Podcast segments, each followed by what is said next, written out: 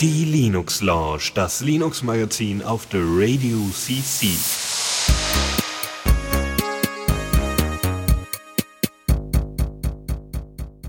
Hallo und herzlich willkommen zu Linux Lounge. Ähm, heute mal aus einem Ort, den, der nicht so bekannt ist, jetzt mal abgesehen von zu Hause, nämlich aus dem Hackerspace in Bochum, das Labor. Und äh, neben mir ist Julian. Hallo. Hallo Dennis.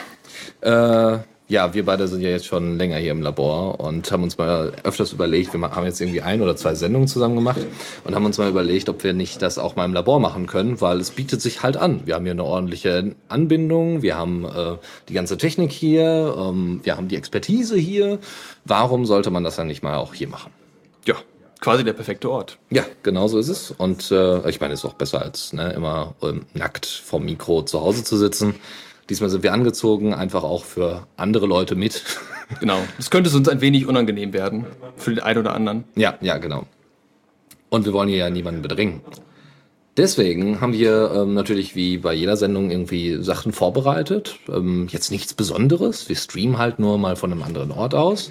Aber es könnte halt dazu kommen, dass wir das irgendwann mal öfters, also entweder machen wir das mal öfter, wenn wir da Bock drauf haben, oder wir machen das ähm, in Zukunft, also jetzt nicht nur von hier aus, sondern äh, ja, vielleicht gibt's Von unterwegs. Ja, von, ja, beziehungsweise vielleicht gibt's einfach noch andere Sachen, die man noch so streamen kann. Also ich weiß nicht, ob man gleich eine neue Sendung aufmachen muss oder so. Ne? Aber vielleicht gibt's einfach mal, genau, von unterwegs wäre eine Möglichkeit. Das heißt, wir sind irgendwie mal auf einer, auf einer Konferenz oder so und binden dann irgendwie noch ein paar O-Töne ein, wo wir dann gerade sind. Schauen wir mal. Schauen wir mal. Genau.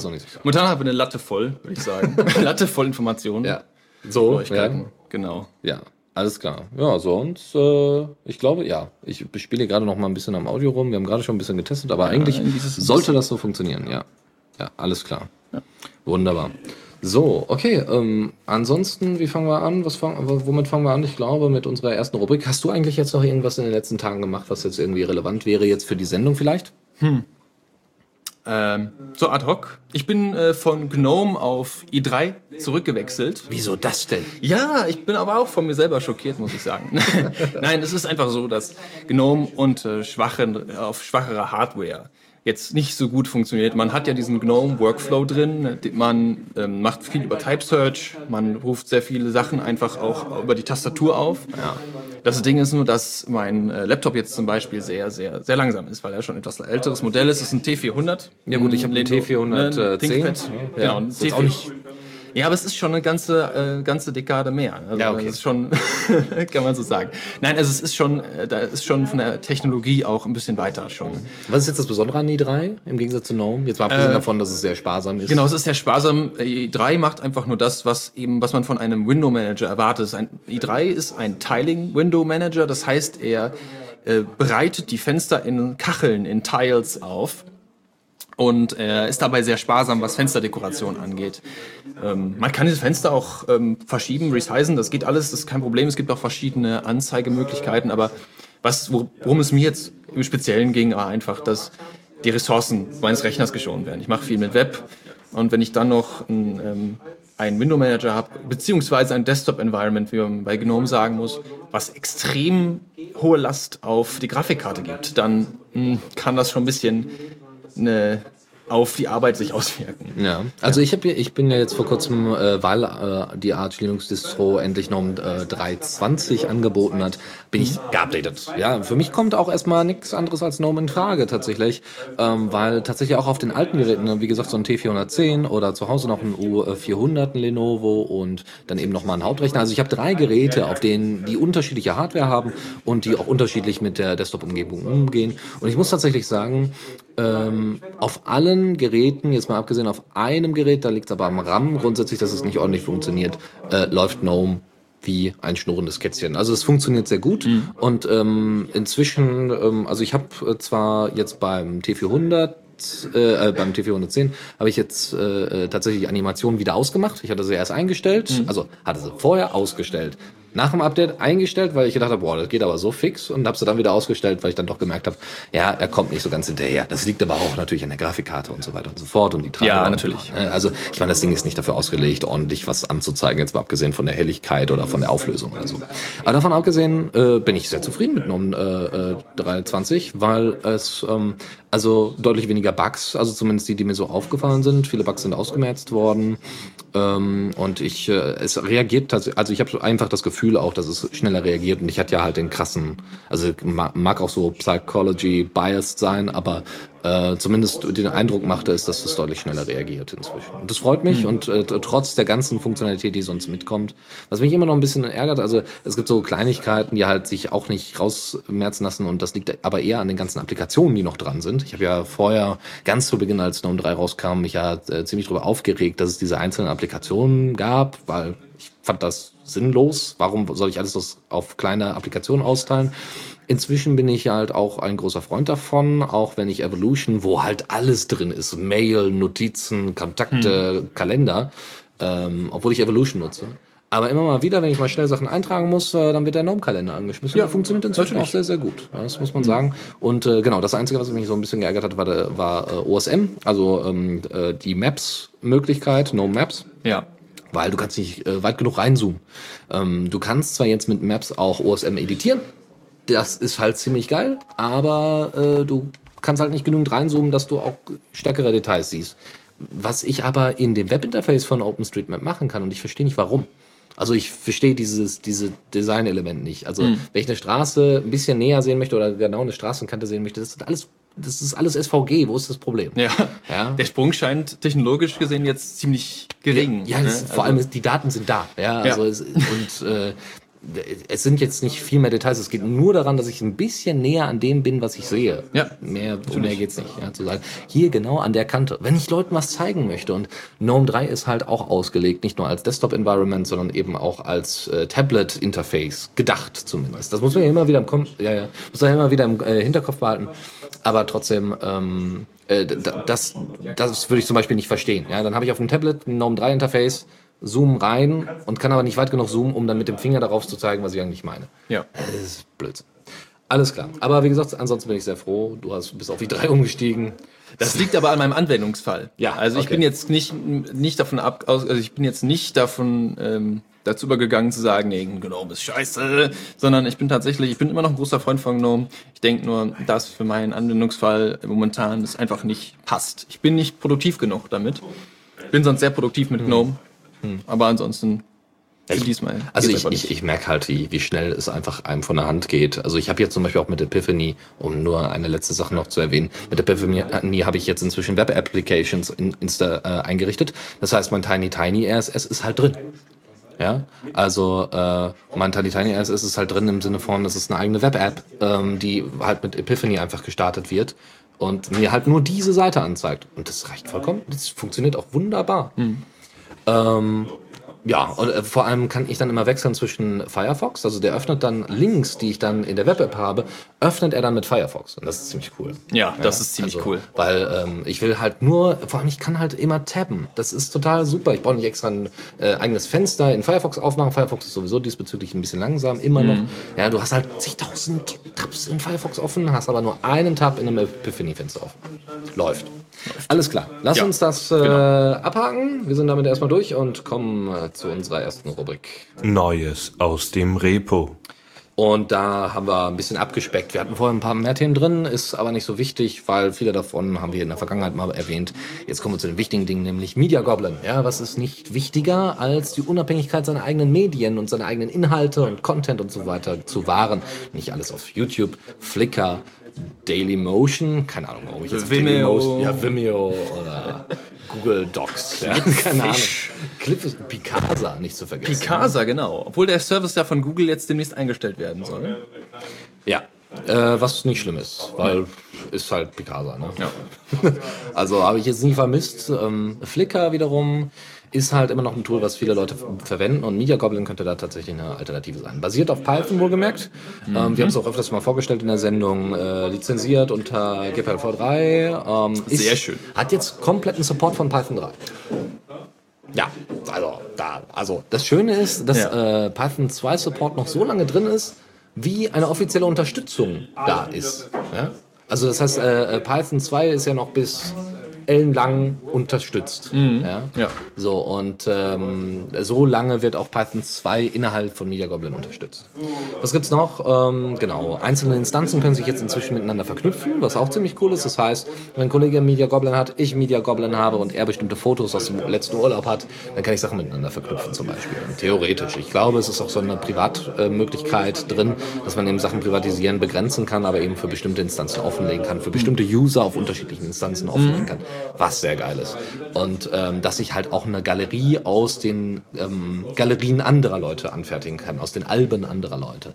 Oder andersrum, Alben aus den Galerien anderer Leute. Das heißt, ich habe irgendwie einen Künstler, den ich besonders toll finde, der bei mir irgendwie da äh, um die Ecke wohnt, der hat eine Media Goblin Instanz, ich habe eine, ich mache Fotos, er macht Fotos, ich kann aber seine Sachen färben. Und das hat halt wieder diesen Social Media Effekt, der aber dezentral ist. Ja, das ist total geile Ja. Idee. Und gibt's da schon eine Verbindung zu Diaspora? Weil das hört sich alles sehr nach Diaspora an. Nee, aber es Nur ist, äh, auf eben medieller, also rein äh, grafisch mediell, also ähm, Bilder, ne, was war das auch? Videos meine 3D ich auch? 3D-Objekte kannst du dir anzeigen. 3D-Objekte. Mit wow. WebGL, alles Wow. möglich. Kommentare natürlich auch drin, alles gar kein Ding. Inzwischen kannst du auch in der, also in der neuen Version kannst du jetzt auch in den Kommentaren halt Inhalte mit reinpacken. Ah. Ähm, was, äh, was hattest du gerade gefragt? Was war das? Diaspora. Diaspora ist nicht drin, kommt aber noch, beziehungsweise es gibt einen Diaspora-Account von Media Goblin, Mhm. der dann auch offiziell betreut wird und man hat auch immer mal wieder überlegt, ob man das nicht in die Social-Media-Geschichten mit einpflegt. Ja, Ja, dass Ähm, man- Aber GNU Social, also sagen wir mal hier Statusnet oder GNU Social als, als ähm, äh, Protokoll wird verwendet, um die Interaktion zwischen den Servern stattfinden Ah, zu wow. lassen. Also sagen wir mal, man hat schon auch vorhandenem aufgebaut. Meine Idee war jetzt ähm, tatsächlich, ich meine, Twitter macht das zum Beispiel. Twitter hat seinen eigenen ähm, Image, seinen eigenen Image, Image-Service, der ist TwitPic und wir im Twitter benutzt diesen TwitPic-Service, um eben in Tweets Bilder auszulagern. Twitpic, ich Twitpic glaube, wurde damals gekauft, tatsächlich. bitte? Twitpic wurde damals gekauft. Äh, ich bin mir gar nicht so sicher, aber ich, was ich jetzt meine, war, die Diaspora-Pods zu entlasten, indem Bilder und Videos zum Beispiel ausgelagert werden in Media Goblin-Instanzen. Das würde zum Beispiel, das wäre zum Beispiel. Das wäre eine Idee, die ich hätte. Das wäre nicht schlecht, ja. Ähm, vor allem, also es gibt irgendwie noch OAuth und da wäre natürlich irgendwie OpenID Authentication über Diaspora, wenn das irgendwann mal drin ist, Ja. woran hier gearbeitet worden ist, wo ich auch schon lange nichts mehr von gehört habe, muss ich sagen. Das ist sehr still geworden, das Thema. Ja, dafür sind andere Sachen jetzt natürlich drin, aber lass uns nicht über Diaspora sprechen, Ja, weil genau. da gibt's, äh, wenn die 06er Version draußen ist, werden wir das hier in der Linux Launch sowieso nochmal breit treten. Auf jeden das Fall. ist jetzt nicht das Problem. Auf jeden Fall. Ja, kommen wir noch zu ein paar Neuerungen in Media Goblin. Ähm, jetzt, wenn ihr irgendwelche Inhalte löscht, oder die aus irgendwelchen Gründen nicht mehr verfügbar sind, weil Dezentralität hat halt das Problem, dass immer mal Instanzen abhauen können. Haben aber auch den Vorteil, wenn solche Inhalte kopiert werden, dass diese auch erhalten bleiben, je nachdem, wie die Dezentralität ausgearbeitet ist. Ja. Bei Facebook, ne, wenn Facebook platt ist, ist alles platt. Ähm, bei Media Goblin, wenn nur eine Instanz platt ist, ist halt nur diese eine Instanz platt. Ähm, es werden jetzt Grabsteine angezeigt, wenn ein Inhalt fehlt. Ist nett, sieht designtechnisch ganz hübsch aus. Ähm, ja, wie gesagt, in Kommentaren kannst du jetzt auch Inhalte publizieren. Äh, OAuth hatten wir schon erwähnt, ist jetzt nochmal verbessert worden. Ähm, die eigenen Medien sind jetzt halt nicht mehr auf die eigene Galerie begrenzt, die man hat, ja, wo man alles hochlädt, quasi so wie, dann, wie so ein Mediapool. Ähm, sondern du kannst sie halt auch in anderen Zusammenhängen verwenden, indem du sie halt unter anderem bei, unter den Servern mischst oder indem du zum Beispiel Leuten die Möglichkeit gibst, also User auf deiner Instanz zum Beispiel die Möglichkeit gibst, diese bei dir irgendwie zu taggen, zu kommentieren oder sonst irgendwas. Also ziemlich geiler Scheiß und ist halt eine schöne Alternative zu einem WordPress, was sowieso eher auf Fotos ausgerichtet ist. Also wenn du dir so ein WordPress, wenn du dir einen Fotoblock aufbaust, dann gleich ein Media Goblin, weil es lohnt sich eigentlich in erster Linie. Ist nur ein bisschen schwieriger aufzusetzen. Das muss man tatsächlich sagen. PHP ist halt echt einfach und äh, Python ist dann vielleicht nicht so einfach. Aber wenn man Uberspace hat oder irgendwie eine andere, einen anderen Shared Hoster, kann ich ja mal nachfragen, ob, de, ob die nicht da so Instanzen irgendwie schon mal zeigen, wie man das installiert. Das wäre schon nicht schlecht. Nun ja, also das war Media Goblin 09. Und äh, jetzt äh, hatten wir bisher noch nie im Neues aus dem Repo mal einen Link-Tipp und zwar zu Trochita. Äh, Trochita ist ein E-Mail-Client, der jetzt, äh, der jetzt nach und nach äh, durch den Google Summer of Code äh, Verschlüsselung eingebaut bekommt und da haben dann bestimmte Designentscheidungen mit drin, die vielleicht für euch auch ganz interessant sind. Trochita soll ein sehr lightweight äh, E-Mail-Client sein und ist vielleicht für den einen oder anderen was, der gerade eben so ein etwas schwächeres Gerät hat wie Julian hier äh, oder eben halt äh, trotzdem GNOME verwenden möchte auf so einem schwachen Gerät. Der braucht dann halt kein Evolution, sondern einen sehr, sehr einfachen E-Mail-Client. Das zu dieser Rubrik und äh, dann gehen wir auch schon mal weiter. Newsflash. Und äh, ja, weißt du was? Wir schieben jetzt mal dein Thema als erstes. ich habe genug geredet. Hau rein. Sehr gut, vielen Dank. Ja, und zwar zum Open Free Mobile System. Das ist nämlich eine ganz lustige Sache. Auf der FOSDEM wurde nämlich ein ganz, äh, hat das Copperhead OS Team was ganz Tolles Neues vorgestellt. Copperhead OS, mal ganz vorne weg, ist eine Android-Distribution, basierend auf dem AOSP, auf dem Android Open Source Project, das komplett auf Sicherheit ausgelegt ist tatsächlich. Wow. Copperhead, ne, Copper, Kupfer, hart gehärtet, gehärtetes System mit gehärteten Kernel.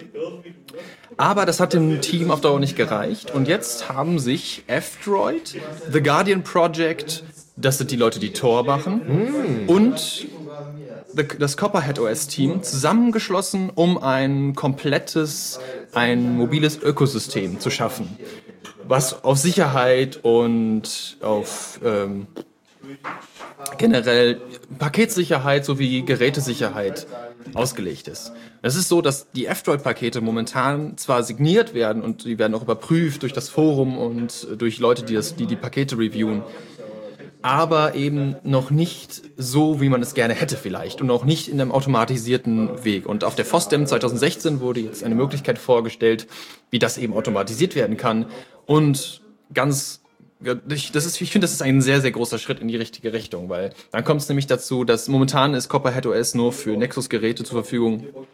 Aber nach und nach kommen, wie bei CyanogenMod jetzt, eben Ports für andere Geräte raus. Und somit schaffen die Leute es tatsächlich auch Sicherheitsfanatikern, wie jetzt zum Beispiel mir, ein vernünftiges Open Source äh, Betriebssystem ähm, zu geben, womit ich auch alle Freiheiten verbinde, nämlich mir auch freie Software auf meinem Gerät zu installieren. Und es wurde ja auch Zeit nach CyanogenMod, ne, wo eigentlich der Hype von CyanogenMod angefangen hat, so, hey geil, man kann überhaupt mal ein alternatives System draufziehen, was aber auch ordentlich funktioniert und sogar ein paar Zusatzfeatures bietet, als jetzt das normale Android, äh, was man so von Google bekommt. Und ähm, Copilot OS ist halt eine super Geschichte diesbezüglich.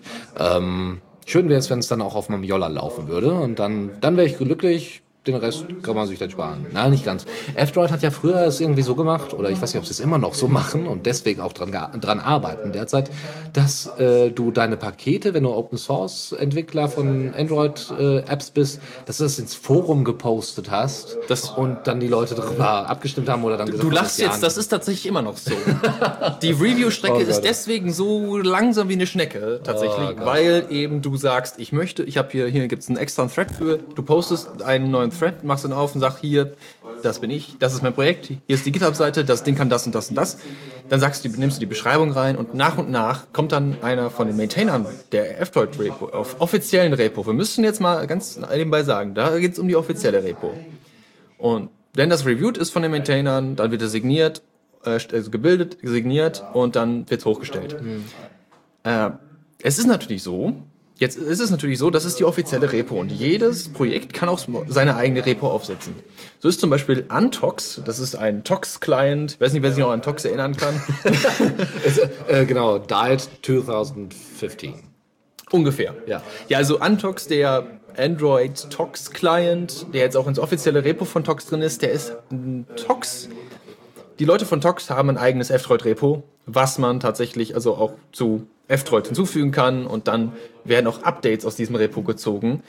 Was ich nicht denke, das geht ein bisschen mehr in Richtung Dezentralität. Jeder hat so, ein, so einen eigenen Server und man holt sich mal eine App von dem, mal eine App von dem Server. Ist Gentoo ähnlich aufgebaut? Also ich, also es erinnert mich so ein bisschen an AOR. Ich weiß nicht, wie Gentoo aufgebaut ist, weil ich weiß nur, dass es kompiliert wird so ungefähr und dann kriegst du quasi eigentlich nur die Rezepte zum Kompilieren. Ähm, ziehst dir aber den Code aus dem offiziellen Source, oder nicht? Das ist bei F-Droid nicht so. Bei F-Droid kriegst du schon APKs, weil das Bilden auf ja, okay. Android, glaube ich, eine ja. ziemlich komplizierte Sache ist. Okay, dass du es jetzt nicht auf deinem Android kompilierst, okay. Aber äh, dass du quasi, also dass der Source, also dass die offizielle, der offizielle Maintainer oder die, die, die, ja, oder was auch immer, dass die, äh, die offiziellen Betreuer des, des äh, Projektes, dass die quasi die Source für die APK anbieten. Auch. Also die, man kann sagen, ich, also natürlich sind alle Sachen, alle Sachen in F-Droid sind mehr oder minder frei. Ich sag mehr oder minder, Firefox. weil, und das finde ich ziemlich gut, sobald etwas Unfreies in einer Software, in einer Applikation drin ist, warnt F-Droid da explizit davor. Ja. Da steht ein großer, ro- in roten Lettern steht dann da, Achtung, diese Anwendung Und auch was? benimmt nicht freie Netzwerkdienste oder nicht, enthält nicht freie Bibliotheken. Das hat man zum Beispiel bei Telegram. Bei Telegram ist auch in Signal, F-Droid. Signal leider auch, wegen Google. Signal, ich ja, bin mir wegen, nicht nee, sicher, wegen ob- Google äh, Services. Ich weiß nicht, ob Signal im F-Droid Store drin ist. Aber, Das ist ein anderes Thema, aber ja. theoretisch. Aber theoretisch wäre es das, ja, stimmt, hast recht. Ja, okay. Ähm, hört sich gut an. Ja. Ich äh, bin ja mal gespannt, weil, ähm, wie gesagt, ich hoffe, dass sie dann irgendwann mal Yolla supporten, dann hau ich mir das aufs Yolla, weil ich habe keinen Bock mehr auf dieses scheiß Selfie-Gerät. Es ist so broken Ja. und jetzt haben sie ja auch so viele Leute rausgeschmissen, das wird auch nichts mehr. Deswegen sollte irgendjemand äh, da hinterher weinen, dass er kein Tablet bekommen hat. Pech gehabt. Ja, also, also erstmal nicht nur, dass ihr, also, obwohl eigentlich könnt ihr euch glücklich schätzen, weil ihr kriegt wenigstens Geld, könnt euch davon ein ordentliches Android-Tablet oder von mir aus gerne auch ein ordentliches GNOME 3-Tablet holen. Ah. Ja, wenn es eins geben würde. Aber hier so Ubuntu-Tablet zum Beispiel, ja. Ja, Ubuntu Invest- Phone. In, genau, oder Ubuntu ja, Touch. genau. Investiert das in Meizu äh, M10 oder in M6 oder M4. Und das Ding hat ja richtig Power, ne? Ja, ja, ja, ja. Ja, gut, ist auch ordentlich teuer, ne? Naja, gut. So, ah, Ubuntu ist genau das Thema. Perfekt, das passt perfekt. Äh, die UbuCon wird jedes Jahr in Deutschland abgehalten, jetzt zum zehnten Mal. Und so eine Jubiläumsausgabe muss natürlich gefeiert werden an einem Ort, wo man das macht. Ja, und jetzt wird natürlich, also es muss an einem Ort sein, wo, wo richtig tolle Leute sind. Ja, also wo es richtig abgeht. Ja, und da wird man ja in erster Linie vielleicht eher an Berlin denken. Nein, nein, natürlich nicht. Es Wo es richtig abgeht. wo es richtig abgeht. Ja. Und wo wäre das eher als im Ruhrgebiet, wo wir uns gerade befinden? In Essen, meine Damen und Herren. In Essen, nur Nachbarstadt, quasi fußläufig, 20 Kilometer entfernt. Fußläufig ist vielleicht ein bisschen übertrieben. Äh, die 10. UboCon wird vom 18. bis zum 20. November 2016 in Essen im Unperfekthaus stattfinden. Und das Unperfekthaus ist dafür so wunderbar geeignet.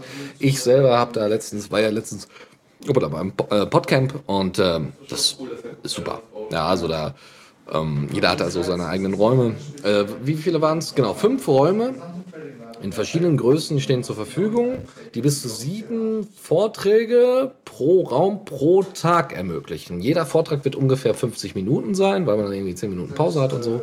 Vielleicht auch nochmal eine größere Mittagspause.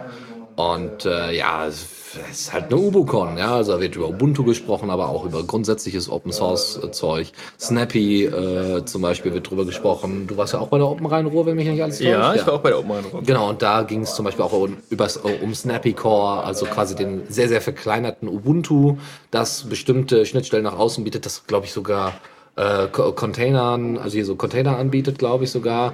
Also sehr ge dafür geeignet ist, auf sehr, sehr kleinen, mit wenig Speicherplatz behafteten Geräten zu laufen. Embedded System. Endeffekt. Ah, okay, also Raspberry Pi dann. Ja, unter anderem, ja, ja, nicht, also. Ist auch ein Embedded System. Ja, Ich meine, aber auf eine so bestimmte. Funktion getrimmt. Also Raspberry Pi kannst du natürlich, entweder machst du dann ein komplettes Desktop-Linux drauf, wenn du da Bock drauf hast, oder du machst nur eine ge- gewisse Funktion und Snappy Core ist eher für sowas, für schnelles Updaten und so. Das bietet sich dann eher an. Okay. Ja, ähm, also die haben da, Snappy Core ist ein, äh, hat bestimmte Core-Funktionalität, da ist Python unter anderem bei und noch andere Sachen.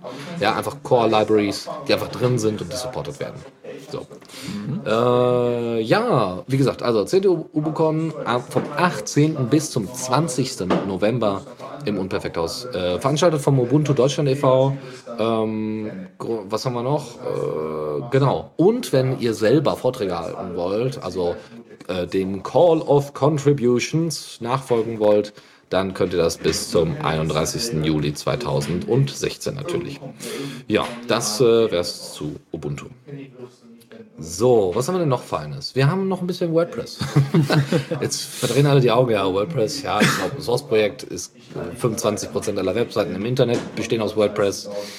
Äh, ist das gut oder ist das nicht so gut? Ähm, in dem Fall ist das gut, äh, also die, die Thematik bei äh, WordPress, äh, WordPress.com kennt vielleicht nicht jeder. Das ist quasi nichts anderes als Blogger, nur halt äh, auf Basis von WordPress, also tatsächlich eine Instanz, die du aufbauen kannst mit einem Frontend äh, für einfache Verwaltung und wo du selber halt nicht unbedingt äh, irgendwie gucken musst, dass du das Ding aufsetzen kannst und so, sondern du haust einfach los. Ja, also meldest dich an, registrierst dich, läuft. Und ähm, jetzt würde man ja meinen, dass äh, ja, dass also diese, dieses Frontend Closed Source ist. Nein, es ist vor kurzem Open Source worden und nochmal komplett neu geschrieben worden. Äh, dieses Frontend basiert auf, also, inzwischen, also zuerst so der GPLv2. Das Frontend heißt Calypso und ähm, ist halt, vorher war es halt eine Erweiterung eines WordPress-Cores, wo man quasi ähm, äh, WordPress Core genommen hat, äh, Multisite an, angestellt hat und dann noch irgendwie ein bisschen Website davor gebaut hat. Ja, also man hat sehr viel rumgefrickelt und irgendwann hat man mal überlegt, naja, wir bauen jetzt so sehr am Core rum, da können wir nicht jedes Mal irgendwie da rumfrickeln oder Sachen dann reinmerchen, dann gibt es irgendwie Merge-Conflicts oder so ein Kram. Wir machen das voneinander getrennt und das passt aber perfekt zueinander und deswegen heißt es Calypso und ist jetzt ein eigenes Projekt. Reading, Writing and Managing all of your WordPress Sites in one place. Mir fällt übrigens gerade auf, dass hier irgendwie eine bestimmte Information Information fehlt, die ich mir noch aufgeschrieben hatte. Wie gesagt, es ist komplett unabhängig jetzt vom WordPress Core, benötigt es aber in der Form, dass ihr natürlich irgendwie Inhalte haben wollt. Ja, am Großen und Ganzen funktioniert das wohl sehr gut und äh, ich freue mich, dass das dann auch nochmal unter GPL lizenziert worden ist. Geiler geht's ja nicht. Ne? Ja. Also schön. Also wir können jetzt alle unser WordPress.com aufmachen. Sehr gut. Das bietet sich für Parteien zum Beispiel an. Also wenn man mehrere Seiten? Äh, ja, mehrere, Blogs? Ja, sicher. Für die einzelnen, also es ist doch nichts geil als das. Also für eine Piratenpartei anstatt ein Etherpad, also Etherpad ist für, wie soll ich sagen, Etherpad ist für Brainstorming, WordPress ist für Pressearbeit, Dokumentation und Co. Und dann, wenn man dann noch irgendwie Domains aufschalten kann, dann hast du im Endeffekt einen Shared Space für die Parteien, äh, beziehungsweise für die ganzen regionalen Vereine. Und das ist, äh, ist doch großartig. Und vor allem sind die alle per SS abonnierbar. Ja, sehr super. Wir, wir brauchen ja nichts anderes als SS. Genau. Ähm, Aber auch die Grüne, die Grüne Jugend äh, kann dann auch ihre eigenen Blog haben zum Beispiel. Ja, ja, ja, genau. So ein, genau, ja, genau ah, so. Gut. Ja, wieso nicht? Also cooler Scheiß. So, und äh, halt auch irgendwie in JavaScript geschrieben. Also alles irgendwie machbar. So, noch eine andere Geschichte, die hatte ich mir mal kurz durchgelesen. Die Details könnt ihr euch ja dann selber durchlesen. Äh, Leonard Bot ist ein Open Source Virtual Assistant. Heißt, ihr habt ähm, zum Beispiel, also äh, der, der Typ ist Russe, der das gemacht hat. Seva heißt er. Äh, ist äh, Student, also ist noch Schüler und ist 14 Jahre alt und hat halt schon zwei Firmen gegründet. Also so, ja. 14 Jahre alt? Ja, früh übt sich. Er hat auch Ach, Vorträge schon gehalten und so. Und er hat jetzt halt Leonard Bot gemacht. Ähm, das ist, äh, wie gesagt, ein Virtual Assistant. Du hast halt Telegram und V-Kontakte wird, glaube ich, unterstützt. Oder ja, Telegram müsste es sein. Genau, Telegram und VK. Und du kannst, äh, also quasi Facebook und WhatsApp der Russen. und du kannst äh, auf Telegram Leonard Bot zum Beispiel damit betreuen. So ein bisschen wie Siri. Es ist wie Siri, nur halt in Text. Das heißt, du schreibst, äh, ähm, schreibst Leonardo, hieß er ja, nee, Leonard, Leonard. Äh, schreibst du äh, einfach, äh, ja, hier Notiz anfertigen, äh, fertig. Ja, so bitte Notiz anfertigen, XY. Du brauchst nicht die App extra aufmachen. Du brauchst, ähm, also du brauchst nicht viele, viele Apps gleichzeitig aufmachen, die betreuen, sondern brauchst eigentlich nur alles an Leonard schicken und fertig. Und das ist ziemlich cool. Ja. So, und er erklärt cool. das dann noch ein bisschen, hat dann irgendwie noch ein Video dabei. Es gibt auch ein Foto von ihm. Äh, er hat das irgendwie auf Medium gepackt und ähm, ja, ja, ne, wie das dann funktioniert, Telegram Adapter, RAWs, Processing Information. Und das Geile ist, soweit ich das richtig mitbekommen habe, es gibt ja auch so Beispiele, ne, how to cook a cake. Und dann, dann ist echt cool. Also dann gibt er halt tatsächlich auch genau die Antwort, die du brauchst, ja. Also wie, wie, wie kann man einen, einen Kuchen backen das oder ist ja cool. welche Nachrichten, ne? Gib mir mal bitte die News, die letzten News von CNN, von äh, Washington Post, USA Today und du kriegst sie dann halt einfach rein. Das ist schon ziemlich geil. Oder wo bin ich gerade? I need a taxi oder so kannst du auch reingeben und dann antwortet ihr dir, dir dann äh, dementsprechend. Es gibt eine Kampagne derzeit auf Patreon diesbezüglich. Ähm, und das Ding ist Open Source. Ich muss mal kurz gucken, weil der Source Code liegt, glaube ich, auf GitHub herum. Lass mich kurz schauen. Ich glaube, das ist er. Äh, Leonard Bot. Ja, genau. Vorkontakte, da unten GitHub. Und ich hatte auch vorhin noch mal geguckt, welche Lizenz das ist, hab's aber leider wieder vergessen. Guck mal rein. Meine Damen und Herren, es ist leider Creative Commons, ist aber nicht schlimm. Steht Non-Commercial drin, bin ich eigentlich ganz froh drüber. Also lieber wäre mir natürlich irgendwie eine sehr liberale GPL gewesen. Liberal. Ja. aber Creative Commons ist auch in Ordnung. Ne? Hm. Also soll man nicht, sagt auch Creative Commons selber, aber Ach was, ja der, der Junge ist 14 Anwendung. Jahre ja. alt, woher soll der das denn wissen? Der hat noch nie ordentlich mit GPL gearbeitet, außer dass er vielleicht mal einen Linux-Kernel verwendet hat. Ja. okay, das dazu und wir machen mal mit der nächsten Rubrik weiter. Zockerecke. Ja, und da haben wir ein bisschen was vorbereitet und zwar Tomb Raider. Großer Fan oder nicht? Erzähl mal. Ja, nein, doch, ich habe sie alle gespielt. Alle, alle.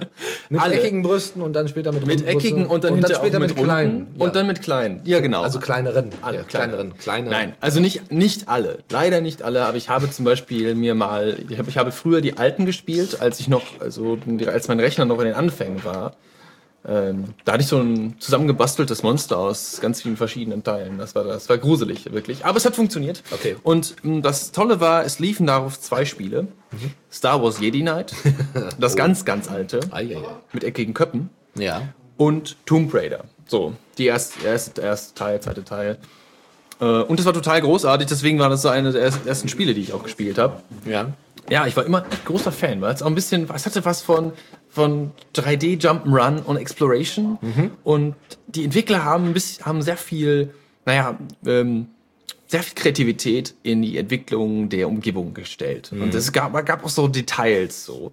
Wenn man zu Hause war in seinem Schloss, dann konnte man in, in, in, in den Irrgarten gehen, konnte den lösen und ist dann zu einem versteckten Tunnel gekommen zum Beispiel. Ne? Und das waren so, das sind so kleine Sachen, aber auch in den ganzen normalen Leveln, die ja teilweise linear waren, tatsächlich ziemlich, gab es dann so ganz viele Sachen, die echt detailgetreu ausgearbeitet waren. Das hat mir gut gefallen, Ja. auch damals schon. Und dass jetzt Tomb Raider auf Linux kommt, das ist äh, war wieder ein großer Schritt. Ich bin Ja. total begeistert. Ja, also äh, in, der- in der Form jetzt vor allem, weil Tomb Raider ist das äh, 2013er Spiel und ähm, ich habe damals, also ich konnte mit Tomb Raider nie wirklich was anfangen. Äh, ähm, konnte es dann ein bisschen nachvollziehen, als ich Assassin's Creed angefangen habe, weil das Rumspringen und so weiter, ich hab, weil, ja, dann rennst du da halt rum und schießt irgendwelche Leute platt und so, was ist daran spaßig? Und dann habe ich Assassin's Ja. Creed gespielt und dachte nur so, oh, das ist so unfassbar spaßig. Aber Tomb Raider hatte halt ähm, mit der mit der Neuauflage 2013, wo Square Enix dann halt äh, hinterher war und nicht mehr nur Codemasters, weil Codemasters wurde damals von Square Enix aufgekauft ähm, und hat dann auch Rechte an Colin McRae's Rally und so einen anderen Kram rausgesucht.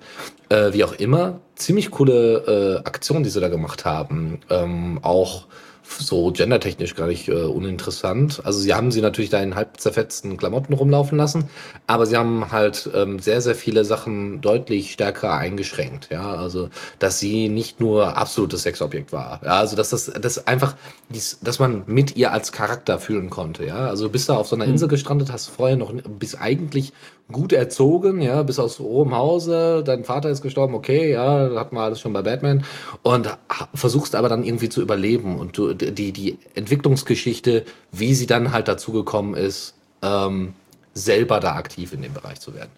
Schön, schön. Und es, also ein bisschen blutig an manchen Stellen, wo es nicht hätte sein müssen, aber vielleicht um die Dramatik da irgendwie hochzuschrauben, hat man es dann gemacht. Okay, warum nicht? Aber wie gesagt, es kommt jetzt von Linux und ich äh, freue mich drauf, auch wenn ich es nicht kaufen werde, weil ich habe es auf der Xbox. Warum sollte ich mir das doch immer? Obwohl, ich habe mir auch damals, wie heißt es denn, Spec Ops The Line noch mal gekauft, weil ja. ich unbedingt wissen wollte, wie gut der Port ist. und das hat auch auf dem PC nicht unübel äh, übel Spaß gemacht. Ich bin immer noch ein Freund von Controllern. Ja, Controller kommen wir gleich zu. Machen wir erstmal Everspace. Erstmal, erstmal Everspace, genau. Everspace. Ja, Everspace ist ein, ja, Space-Shooter, kann man das so sagen? Das ist ziemlich einfach gesagt. Es erinnert ein bisschen an Elite Dangerous. Ja, Eli Dangerous, wer, wer das kennt. Also, Ja, wer das- Was ist das? Elite Dangerous, man fliegt durch das Weltall in einen riesigen Raum. Das Spiel ist sogar ziemlich alt. Elite Dangerous, jetzt mal ganz kurze Detour, ist ziemlich, ziemlich alt. Das kommt so aus den na, 90er Jahren, glaube ich. Bin mir da nicht sicher. Meine Güte, das Es hat ja quasi schon ein Bart. Verdammt alt. Drei Tage Bart, aber ein Bart. Das ist schon ziemlich alt. Ja. Kann sein, dass es stimmt, kann, kann auch sein, dass es Anfang, Anfang 2000er kam, aber ist auf jeden Fall ziemlich alt. Und das wurde jetzt neu aufgelegt und jetzt kam Everspace und Everspace legt da noch einen Tacken drauf, was Grafik angeht. Ja, Und das ist wirklich, das ist unglaublich. Also wenn man sich, äh, ich habe mir ähm, von, ähm, ich habe mir vorhin den Trailer angesehen und ich muss sagen, die Vielfalt, die Grafikvielfalt, die äh, Vielfalt der Effekte, ja, ist unheimlich. Also es ist sehr viel mehr auch als bei Elite Dangerous. So, warum erzähle ich das jetzt? Ganz einfach, weil Rockfish Games, die Firma, die das Ganze publishen, haben gesagt, die haben angekündigt, dass sie definitiv, und ich wiederhole, definitiv einen Port für Linux und auch für Mac herausbringen werden. Ja, Mac ist ja egal. Mac ist ja egal, aber es geht mir darum, dass sie gesagt haben, sie werden es definitiv machen. Äh, was man, dass sie merken, dass da auch der Bedarf ist. Ja, ich finde das ja ganz witzig. Ne? Du hast, du hast die Statistiken der Steam, also die Steam-Hardware-Statistiken, die zeigen einfach nichts wirklich berichtenswertes, außer dass Linux minimal stagniert, was aber eben halt daran liegt, dass halt nicht jedes Mal immer dieselben Leute gefragt werden, zum Beispiel. Ja, Ja. Oder, oder, ne? Also immer, warum auch immer. Ja, sie hätten die Möglichkeit, einfach allen mal ihre Informationen aus dem Sack zu leiern, machen es aber nicht, warum auch immer, und hätten dann aber auch ordentliche Zahlen und nicht einfach so, ja, ich möchte schon Daten abgeben. Vor allem könnte man dann einfach auch Informationen darüber äußern, und das macht man in der Wissenschaft normalerweise so, wer denn Nein sagt. Ja, weil du fragst erstmal, du machst erstmal Stichprobe.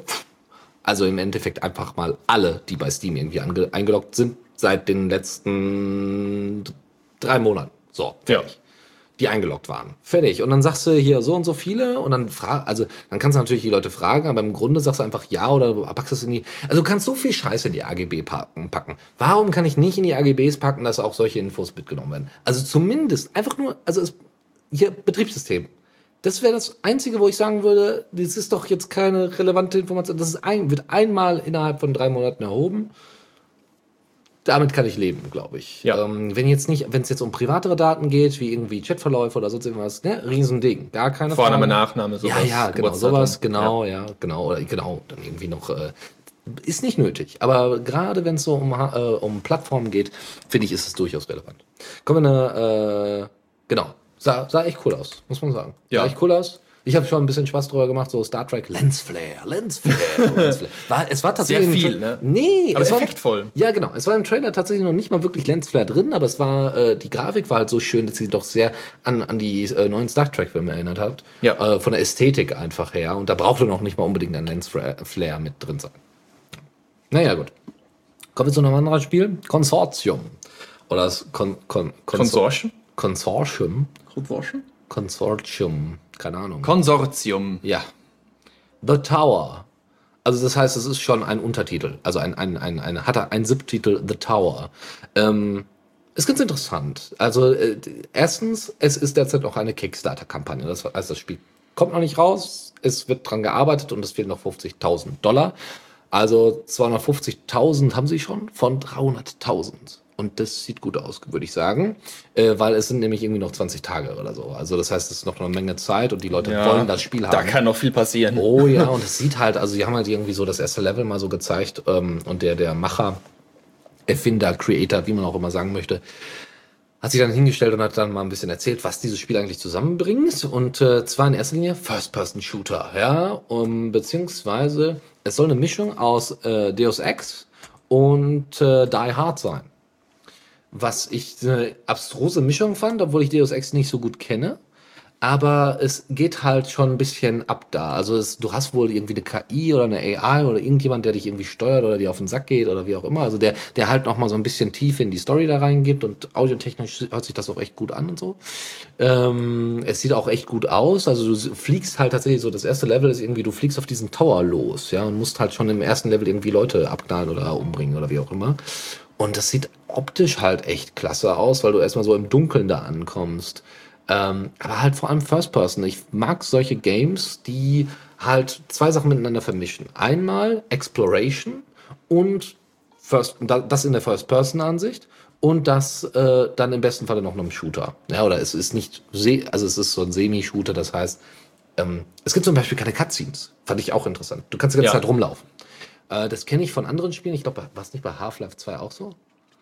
Egal, War, wurde da nicht gelabert und dann 2? konntest du dich von den Leuten entfernen? Also war das nicht bei Half-Life 2 eben auch so ein riesen Ding, dass du eben halt weglaufen konntest und die Ja, Leute dann erzählt ja, haben? doch, genau das, siehst du? tatsächlich. Ne? So, und das war, äh, so- sowas finde ich ganz witzig, aber wenn es deutlich realistischer und besser läuft als bei Half-Life 2, wo einfach die Person steht und anfängt zu labern, ja, anstatt dich zwischendurch mal zu unterbrechen, hey, bleiben Sie hier oder so. Also, Mhm. Warum dann- laufen sie denn weg? Genau, warum laufen sie da weg? Soll ich Ihnen dann nicht, äh, nichts drüber erzählen? Ähm, hoffe ich natürlich, dass das, ähm, ich finde das sehr unhöflich, dass sie abhauen. äh, äh, hoffe ich natürlich, dass das irgendwie angepasst wird. Aber es geht, wie gesagt, darum, dass du diesen Tower auseinander nimmst und du wurdest da quasi abgemeldet bei diesem Konsortium und musst dann halt trotzdem in diesen Tower Ja. eindringen. Keine Ahnung, ja, also storytechnisch noch sehr Sehr weit. Und das Schöne ist, sie haben in der Vergangenheit einen FAQ gehabt. Da stand dann drin, Windows-Port, ja, selbstverständlich, ja. Äh, Mac-Port, möglicherweise. Und Linux-Port, ja, könnte sein.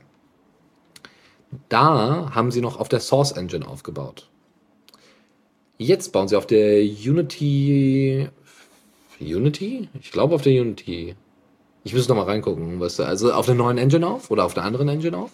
Und die, diese Engine äh, unterstützt halt äh, äh, Building for Linux and Mac out of the box. Was halt super ist. Das Ja. heißt, für die war die Antwort einfach nur ja. ich habe das FAQ dann umgestellt und dann steht einfach, was unterstützt ihr? Und dann steht dann einfach Windows, Mac, Linux, weil es für uns keinen Aufwand darstellt, diese Ports umzusetzen. Natürlich. Ja. Ja, bin ich dann mal gespannt, ob es wirklich keinen Aufwand darstellt, weil ich denke mal, dass sie einige Sachen anpassen müssen trotzdem. Aber die, die trotzdem ist der, der Unterschied zu sonstigen Ports halt echt minimal. Die, der Aufwand einfach. Nun ja, so, kommen wir zu geglückten Ports. Ja, bitte. Payday 2. Ich weiß noch, ne, als Payday 2 beliebt wurde und als dann, das war so ein schle- schreckliches Geraffel, was ich mir dann antun musste, um das tatsächlich zu spielen, unter Wine. Und es hat immer nur sage und schreibe eine Minute 20 konnte ich spielen. Und danach ist das Spiel eingefroren. Oh. Und mein Rechner ist eingefroren.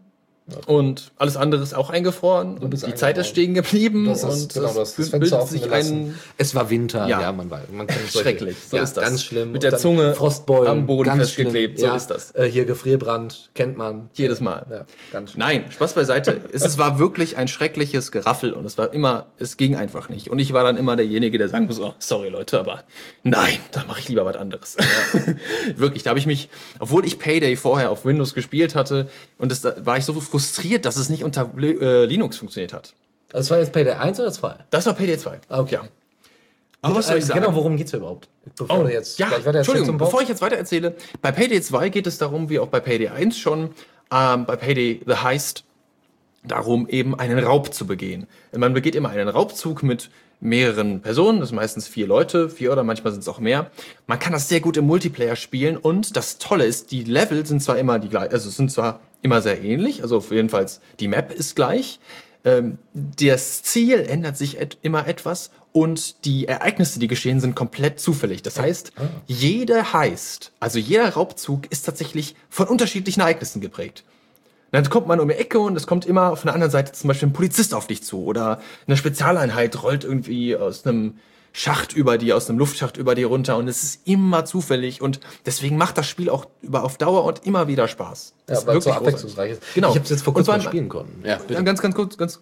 Und das Tolle ist, man kann auch die Level auf unterschiedliche Arten lösen tatsächlich. Also man kann sagen, ich gehe komplett laut rein, also ich baller durch die Gegend und sag einfach jetzt seid mal auch still hier, ne? Ich möchte hier mein Geld haben. Oder man geht tatsächlich stealth. möchte was abheben. genau, so ungefähr. Was ist denn meine Kontonummer? Meine Kontonummer. Pff. Nein, okay. AK-47. AK-47, meine Kontonummer, genau. Obwohl das sehr unedel aussieht. Also eine AK-47 ist wirklich eher für Sand und Kram, aber also, naja, ich wusste jetzt keine andere. Ach so. okay. E99 ist zu klein für so einen Kram. Bitte. Genau. Oder man kann eben komplett Stealth reingehen, also komplett leise, quasi infiltrationsmäßig, so dass gar kein Alarm ausgelöst wird. Dass man hat also die Möglichkeit selber zu entscheiden, wie ich an so einen Raubzug rangehe. Es gibt keine lineare Vorgabe. Und das ist auch etwas, was wirklich das so großartig einfach macht. So, warum erzähle ich das? da sind wir wieder. Herzlich willkommen bei der Linux Lounge. Herzlich willkommen Es gibt einen Linux-Port. Genau, dafür. es gibt einen Linux-Port und ähm, man kennt das ja auch ganz häufig. Wie war das bei Saints Row 4, wo der Port dann nach einem Update nicht mehr funktioniert hat? Oder bei KOTOR, bei Knights of the Old Republic. Ja, Star Wars Spiel. Ja, genau. derzeit. Dennis, da kriegt durchaus ein Problem. Ich habe jetzt Knights of the Old Republic 2, weil der erste Teil immer noch nicht portiert ist. Das ist nichts anderes als Wine drumrum gewickelt, aber ist ja auch nicht schlimm. Es funktioniert dafür. Äh, Problem ist, dass ähm, halt einige Cutscenes nicht ordentlich funktionieren. Ja? Weil die Kameraeinstellungen sind sehr stiff, also die sind sehr, also du bist öfters mal in der Ebon Hawk, das ist dein Hauptraumschiff, wo du bist, und du ähm, es passieren innerhalb der Ebon Hawk, wenn du das betriffst, wenn du zum Beispiel ein Level in Anführungszeichen, ein Level, eine Geschichte, einen Planet fertig hast, storytechnisch, passiert in deiner Ebon Hawk noch was. Die Leute sprechen mit dir oder sonst irgendwas. Also es wird dir was noch erzählt. Aber öfters mal überspringt das das Ding. Oder du hast gar keine Auswahlmöglichkeiten zum Auswählen. Und das ist natürlich doof. Oder du siehst diese Auswahlmöglichkeiten nicht, sondern machst einfach das Erstbeste. Und ähm, gerade an dem Spiel macht halt Spaß, genau diese Interaktion zwischen den Leuten zu sehen. Das ist natürlich Ja. Also ist ja auch nicht so schlimm. Darum. Saints Row müsst ihr auch mal wieder ausprobieren, ob das wieder funktioniert. Äh, aber wie gesagt, Es gab schlechte Ports, aber. Jedenfalls, wir haben genug von schlechten Ports mittlerweile und Payday 2, was soll man sagen, ist der beste Linux-Port. Sagt von zumindest Gaming on. Linux. Und Sagt ich selber habe genau. ich selber hab ja Payday 2 auch gespielt. Es gab ja mal so ein Wochenende hier, letztes, vorletztes Wochenende, vorletztes Wochenende, Mhm. habe ich Payday 2 gezockt. Das war cool. Das war, er hat echt Spaß gemacht, Ja. muss man sagen. Aber, also es wäre so eines der Spiele, die ich mir am ehesten irgendwann mal zulegen werde, wenn es ganz, ganz äh, gut äh, äh, runtergesetzt ist. Aber ähm, ja, ich habe im Moment einfach keine Zeit dafür. Aber ansonsten sehr empfehlenswert. Also sehr komplex, genau, eben diese Ja, zwei Wege. sehr komplex. Ja, und du kannst halt mit bis zu vier Leuten da irgendwie zusammen da so ein Heist begehen, glaube ich. Und das ist halt ziemlich cool. Du kannst halt entscheiden, mache ich jetzt meine, meine, ziehe ich mir eine Maske über oder nicht, ja. Und du äh, bist halt wirklich, du hast halt vor dir, du wählst halt deine Mission danach aus, du hast eine Karte und dauernd wirst du angerufen. Hm. Und du hast halt wirklich das, das die, die, die, den Eindruck so von wegen, ja, hier und hier ist, also du kannst halt mit der Maus zum Beispiel über, hast mehrere Sekunden, irgendwie eine halbe Minute die, oder eine Minute die Auswahlmöglichkeit, einen bestimmten Heist zuzusagen. Einen bestimmten Raub zu begehen. In einer, da steht auch dran, schwer, nicht so schwer, Ja. einfach und so. Ja. Wenn man hat so eine Karte ähm, und dann blinken auf dieser Karte so Punkte auf, die nur für eine gewisse Zeit ne, Genau, aktiv genau. sind und das, die bilden Abrufe, Anrufe ähm, ab. Man wird also quasi angerufen, so Auftragsarbeit mäßig, so, hey, raub mal bitte den Juwelier aus. Und ich so, ja, ja, klar, bla, bla. Ja, ja, klar, mache ich. Genau. Und dann kann man sagen, ich nehme das an und wenn das vorbei ist, dann ist der Auftrag verfallen. Da hat, hat sich den schon jemand anders gekrallt. In sozusagen. Anführungszeichen. In ja, Anführungszeichen. Ja. Genau, es gibt das halt noch online, wo das halt wohl eher real so Ja, genau. Aber ähm, im Großen und Ganzen ist einfach dieses Setting auch, die, die Ja. Menüführung und so weiter. Ich bin beeindruckt eigentlich, weil dass ich von Payday wenig gehört habe, was nichts bedeutet. Ja, also, Ja. weil ich bin jetzt schon lange nicht mehr in diesem ganzen Gaming-Kram drin, höchstens mal eben hier zur Linux Lounge. Aber äh, dass das nicht irgendwie ein größerer Titel wäre. Ja, also selbst von Spielen wie Alan Wake, oh, Alan Wake damals auf der 360 oder so, das war ein Riesending. Ähm, kann sich heute wahrscheinlich auch nicht unbedingt jeder dran erinnern. Ja. Nun ja, aber wie auch immer, läuft, Ja. meine Damen und Herren. Ausprobieren und äh, dann gerne mal Bericht erstatten. Den gibt's auch auf Steam, meine ich. Ja, explizit. Ja, ja. genau. Ja, wo wir gerade bei Steam sind. äh, Der Steam-Controller. Da. Ja. Da gab's vor, weiß nicht, wie vielen Linux-Launchen schon mal was drüber. Äh, grundsätzlich über den Steam Controller, ja. Ja. äh, haben wir ein bisschen drüber gesprochen. Ich bin ja ein Fan von, auch wenn ich ihn noch nicht äh, gesehen habe, also gesehen habe schon, aber noch nicht äh, in der Hand hatte. Und äh, das, was so bisher erzählt äh, wurde, ich warte mal ab, bis das Ding reduziert ist. Weil, also ich bin ein großer Fan von Controllern tatsächlich, auch wenn das viele PC-Spieler nicht so verstehen. Also ich habe ihn tatsächlich mir schon zugelegt und ich bin ein ganz großer Fan von dem Ding. Es ist sehr griffig, es ist sehr ähm, groß, man hat ordentlich was zu greifen. Er ist sehr ergonomisch angelegt. So gewisse Tasten, so äh, L3, R3 zum Beispiel, sind sehr gut positioniert, sodass man da auch sehr ergonomisch, sehr angenehm drankommt. Er ist sehr angenehm ge- generell zu bedienen. Was jetzt die große Neuerung ist, und das finde ich absolut großartig, Valve hat die Cut-Dateien vom Controller veröffentlicht. Ja. Was heißt das jetzt für uns Hacker? Ganz einfach. Wir können jetzt hingehen und uns eigene Mods, Controller-Mods für das Case drucken. Und das ist ziemlich großartig. Oh ja. Denn wir haben jetzt hier im Hackerspace, ganz kurz, wir haben hier im Hackerspace jetzt seit kurzem einen 3D-Drucker. Und warum den nicht dafür benutzen? Mal eine andere Schale in einer anderen Farbe zu drucken zum Beispiel oder Genau. Einen zusätzlichen Knopf an der Seite anzubauen. Ja, oder irgendwie, weiß ich nicht, dass das irgendwie noch, also ich meine, du hattest es jetzt schon sehr griffig beschrieben, aber es gibt natürlich noch andere Möglichkeiten. Ja? Also äh, genau, andere Farbe finde ich halt schon ziemlich cool. Ja? Es gibt auch Kun es gibt LED hier so. LED, genau. Die, die, Es gibt auch fluoreszierendes Filament, es gibt auch Gummifilament. Oder wie so Holzfilament. Holzfilament. Ja, tatsächlich. Ich habe ja, ich hab tatsächlich mir Holzfilament zugelegt. Das ist so 50% Holz dann, aber der Großteil von dem Plastik verdampft dann irgendwie. Also hat man tatsächlich einen Controller aus Holz. Ah, Das ist schon ziemlich stilvoll. Oh ja, ja. Und wenn du dir dann Splitter zulegst, während du zockst, ist nicht so schön. Aber an sich finde ich das einfach äh, auf, auf die, also äh, ich, ich bin ja noch mit sehr, sehr schlimmen äh, äh, Medien, äh, beziehungsweise sehr, sehr schlimmen Medienproduzentenunternehmen eigentlich aufgewachsen. Ja? Also Spieleentwickler, die arschlochmäßig unterwegs sind, EA und ganz, ganz viele andere. Ja? So. Und ähm, so der Steam-Controller äh, also das Steam dann einfach sagt, ja klar geben wir Cut raus, also ge- geben wir die Cut-Zeichnung raus. So, hä? Also ich meine, damals die ganzen Custom-Boxen ähm, von der Xbox oder von der PS3, ja, dass die extra noch mal erweitert worden sind, verbessert worden sind, Festplatte rein, Linux äh, drauf gespielt worden ist oder so. Das war alles immer so, wir haben eine Hürde, die wir erreichen müssen, also die wir überbrücken müssen, weil Sony eigentlich das nicht möchte, dass wir die, die Box irgendwie äh, verbessern, dass wir LEDs da reinsetzen und so Kram. Und bei Steam sagen die einfach, fuck it, das ist du hast den Controller gekauft, du kannst den so modifizieren, wie du willst. Und vor allem, also das, das ist, also mit Liebe zur Gaming-Szene. Also ich will halt keine, keine Firma hochhalten, weil wir wollen alle nur mein Geld. Ja? Ist auch in Ordnung. Ja? Äh, muss halt auf einer bestimmten Art und Weise stattfinden, ja. Aber äh, trotzdem finde ich das beeindruckend, dass so eine Firma, und die Steam ist ja bei alles andere als klein, ähm, also Valve, äh, dass die dann sagen, ja, doch, for the players. Also wortwörtlich for genau, the players. for the players. Ja, Freunde der Nacht. Äh, jetzt geht's dann mal zu einer ganz, ganz kurzen Ausgabe vom. Kommando der Woche. Ja, und da. Ja, da habe ich was, äh, was ganz, ganz kurzes, wirklich nur. Äh, und zwar Curl. Curl ist ein HTTP-Interface quasi für äh, Linux, für Unix-soide Systeme. Ich meine, aber es gibt auch einen Windows-Port dafür. So, und hier haben wir einen ganz nützlichen da.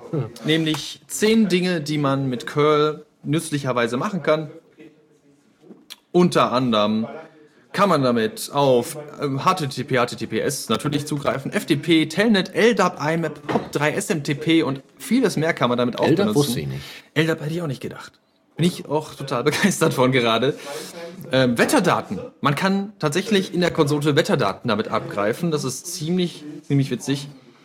Verschiedene Mondphasen kann man damit abrufen. Die aktuelle Zeit natürlich. Das gibt ganz einfach FTP-Server. Einfach Daten von FTP-Servern runterladen. Twitter-Kram. Tweets. Ja, das ist cool. Man kann Tweets mit Curl runterladen. Das ist cool. Das ist ziemlich, ziemlich cool. ASCII-Art. Das geht auch über Buffly. Wer Buffly nicht kennt, das ist ein Buffer-Service für Twitter. Kann man seine ganzen tonnenweise Tweets reinkauen und Buffly gibt das dann so streckenweise aus. Und über Buffly kann man das tatsächlich auch machen. Und, ASCII-Art. und ASCII-Art, ASCII-Animation, da gibt es auch, wer sich an Blinken Lights noch erinnern kann, die haben da auch schon mal Star Wars in die Konsole reingepackt.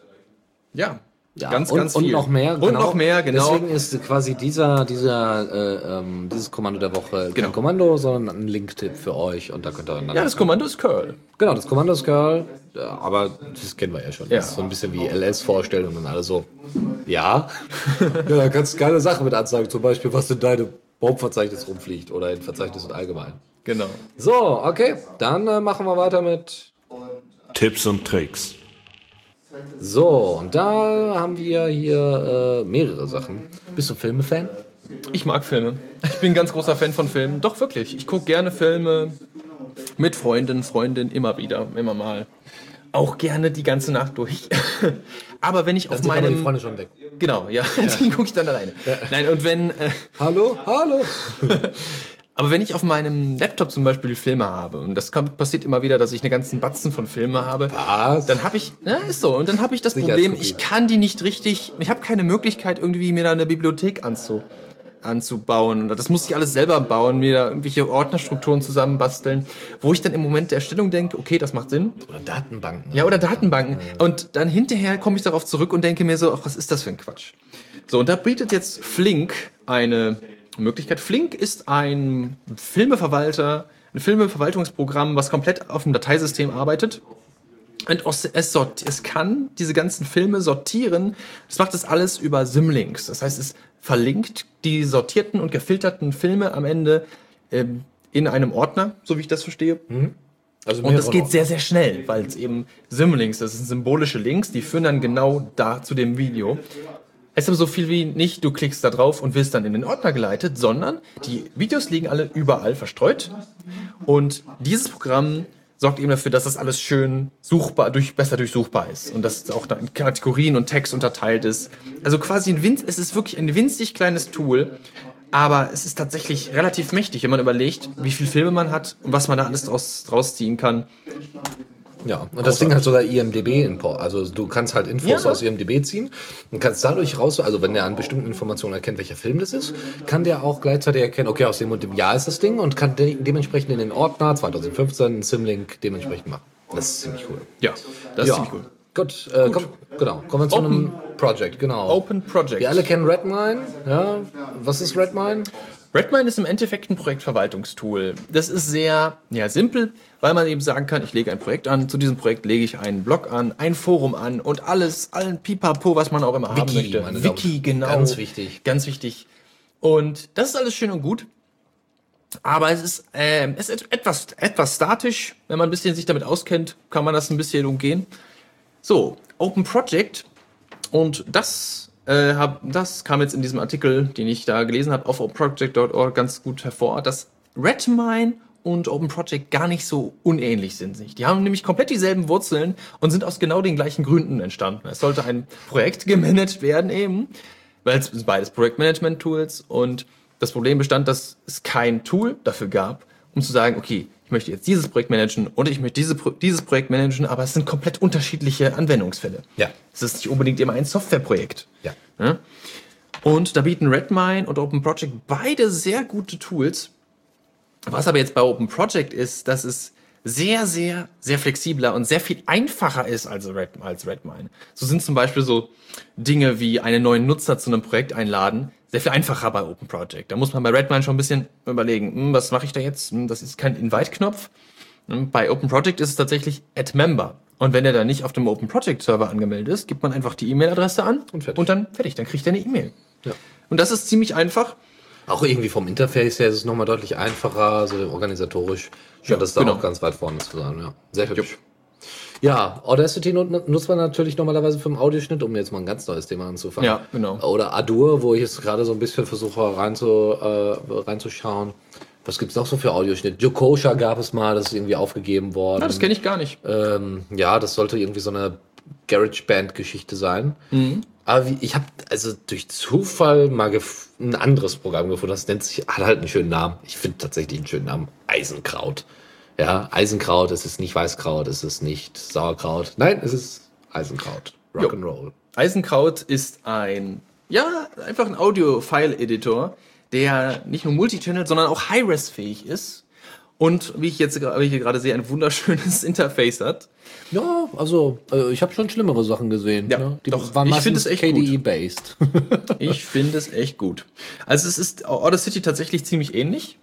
Also es heißt auch ähnlich feature-rich, wenn ich das mal so sagen darf. Und äh, der große Vorteil ist eben, dass es High-Res-fähig ist. Das Maximale, was Audacity hinkriegen kann, ist Wave.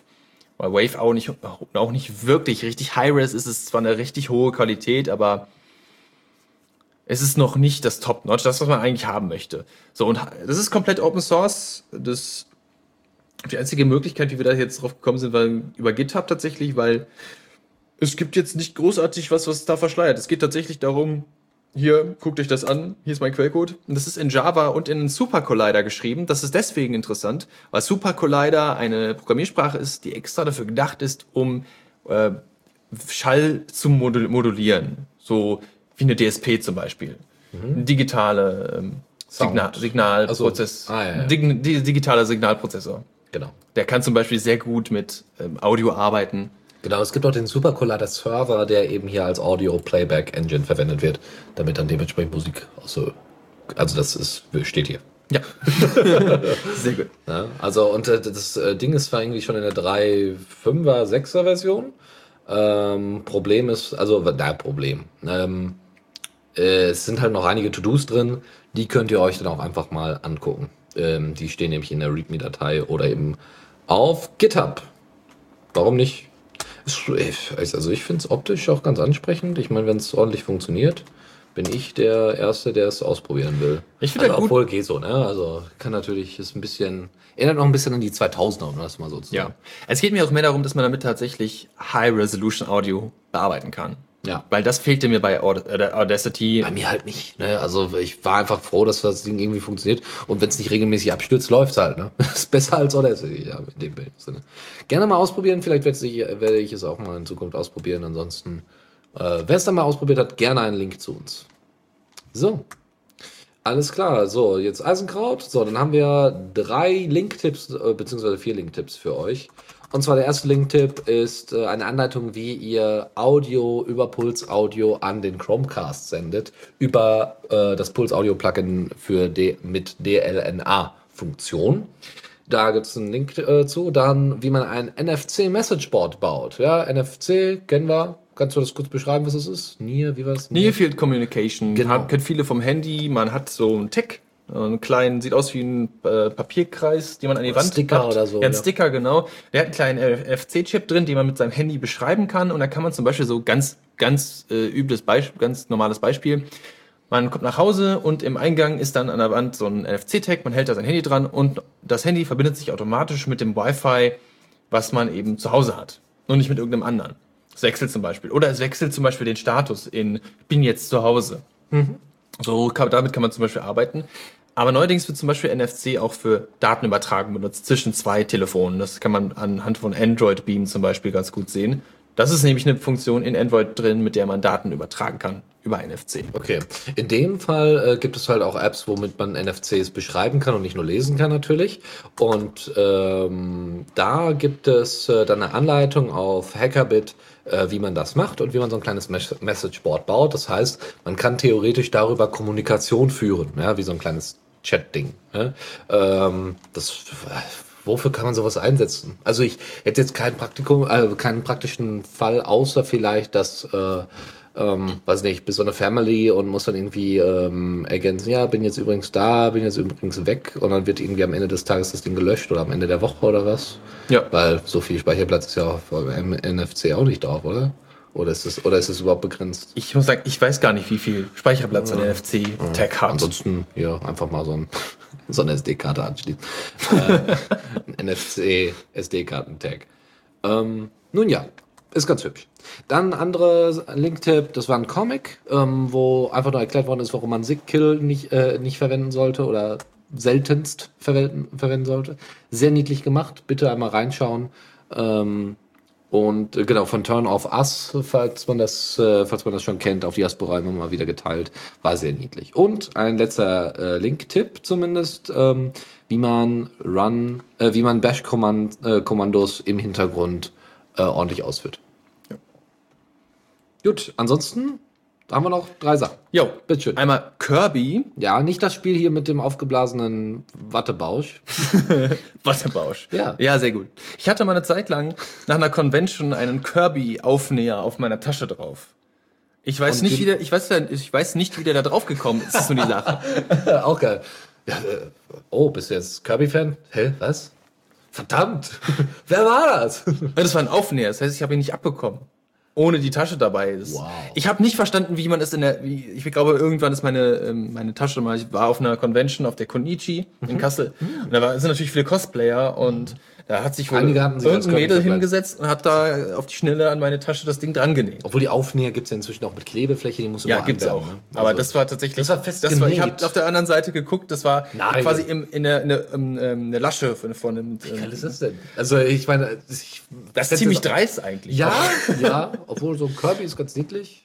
Obwohl. Ja, aber wie gesagt, es Naja. geht nicht um das Spiel. Ja, es geht nicht um das Spiel, sondern es geht um das CMS. Ja, es gibt ein CMS, das heißt Kirby. Und das Besondere an diesem CMS ist, dass es die Daten, dass es keine Datenbank braucht. Ja. Das ist ganz toll. Man kennt das schon von DokuWiki. DokuWiki ist ja ein Wiki, was auch komplett alles in Textdateien speichert. Und Kirby, das CMS, macht das genauso. Aber nicht nur das, es hat eine feste Struktur äh, in den Textdateien, die auch offen ist. Aber Inhalte, wenn du jetzt, einen, wenn man jetzt einen Artikel verfasst, dann wird das alles in Markdown abgespeichert.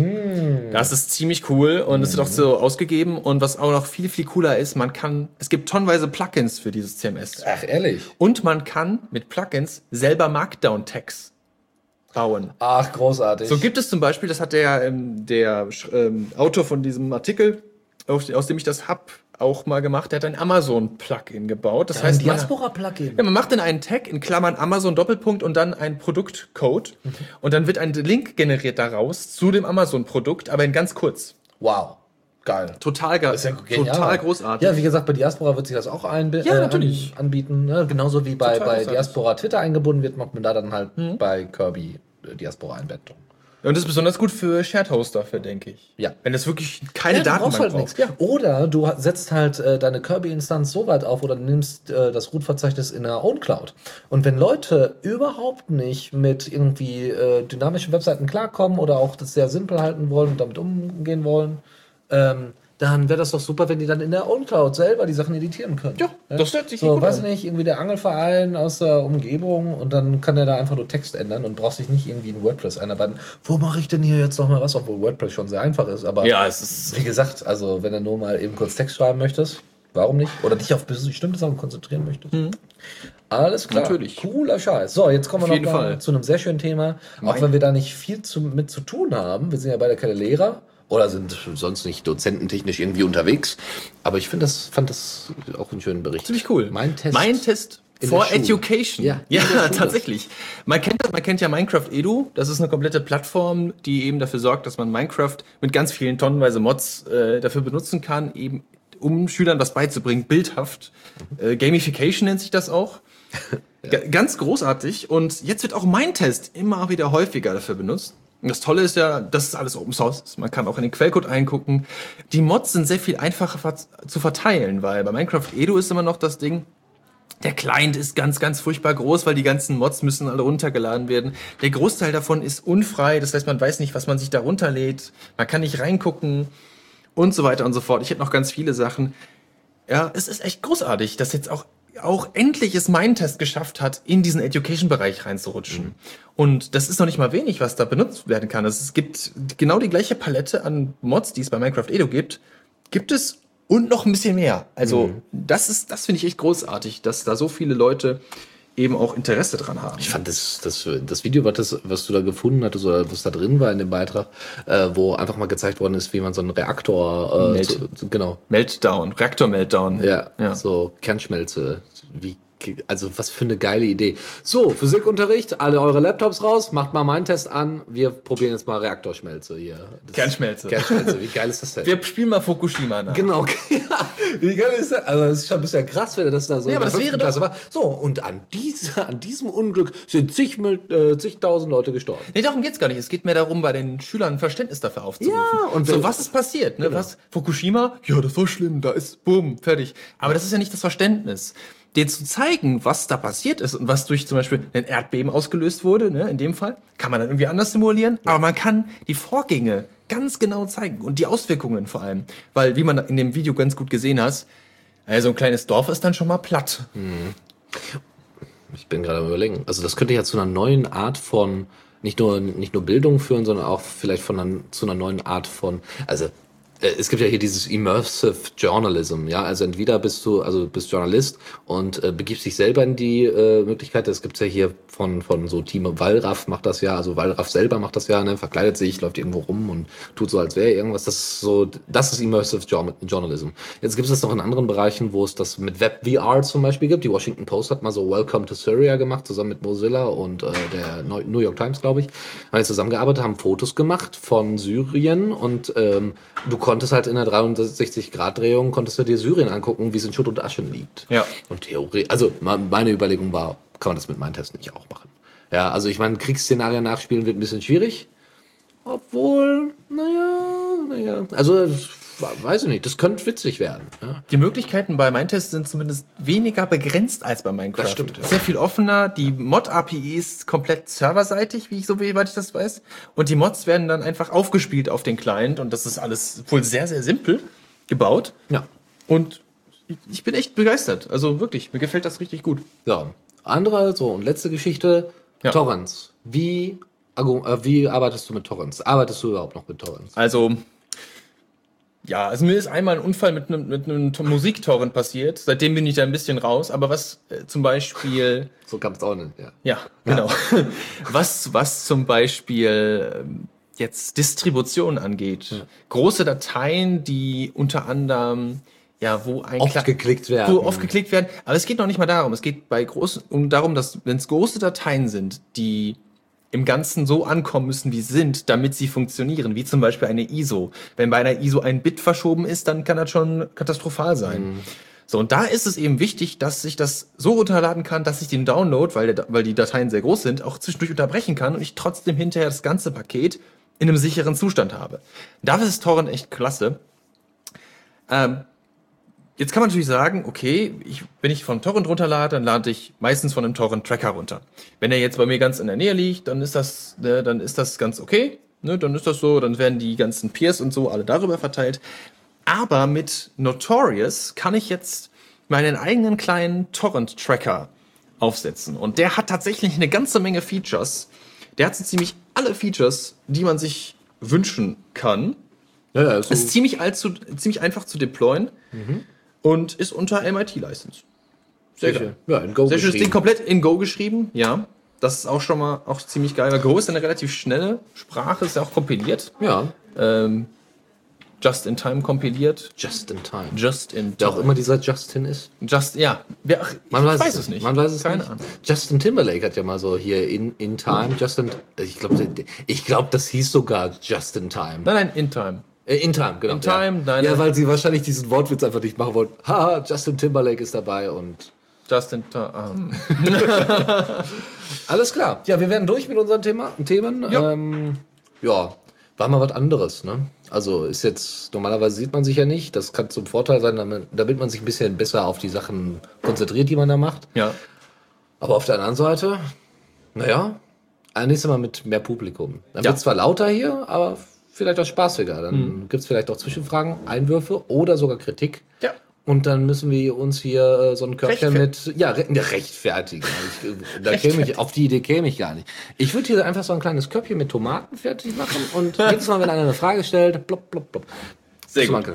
Ich muss sagen, ich bin positiv überrascht. Ich hatte am Anfang ja, hatten wir ja drüber geredet, ich hatte die Bedenken, dass die fehlende Räuspertaste zum Problem werden. Nein, nein, weil hier im Hintergrund räuspert sich so oft Ja. jemand, das ist Richtig. egal. Also es ist vollkommen irrelevant tatsächlich. Ähm, nee, es hat, hat mir echt gut gefallen. Vor allem auch, dass man ein bisschen Atmo, Atmo hatte. Ja, ja.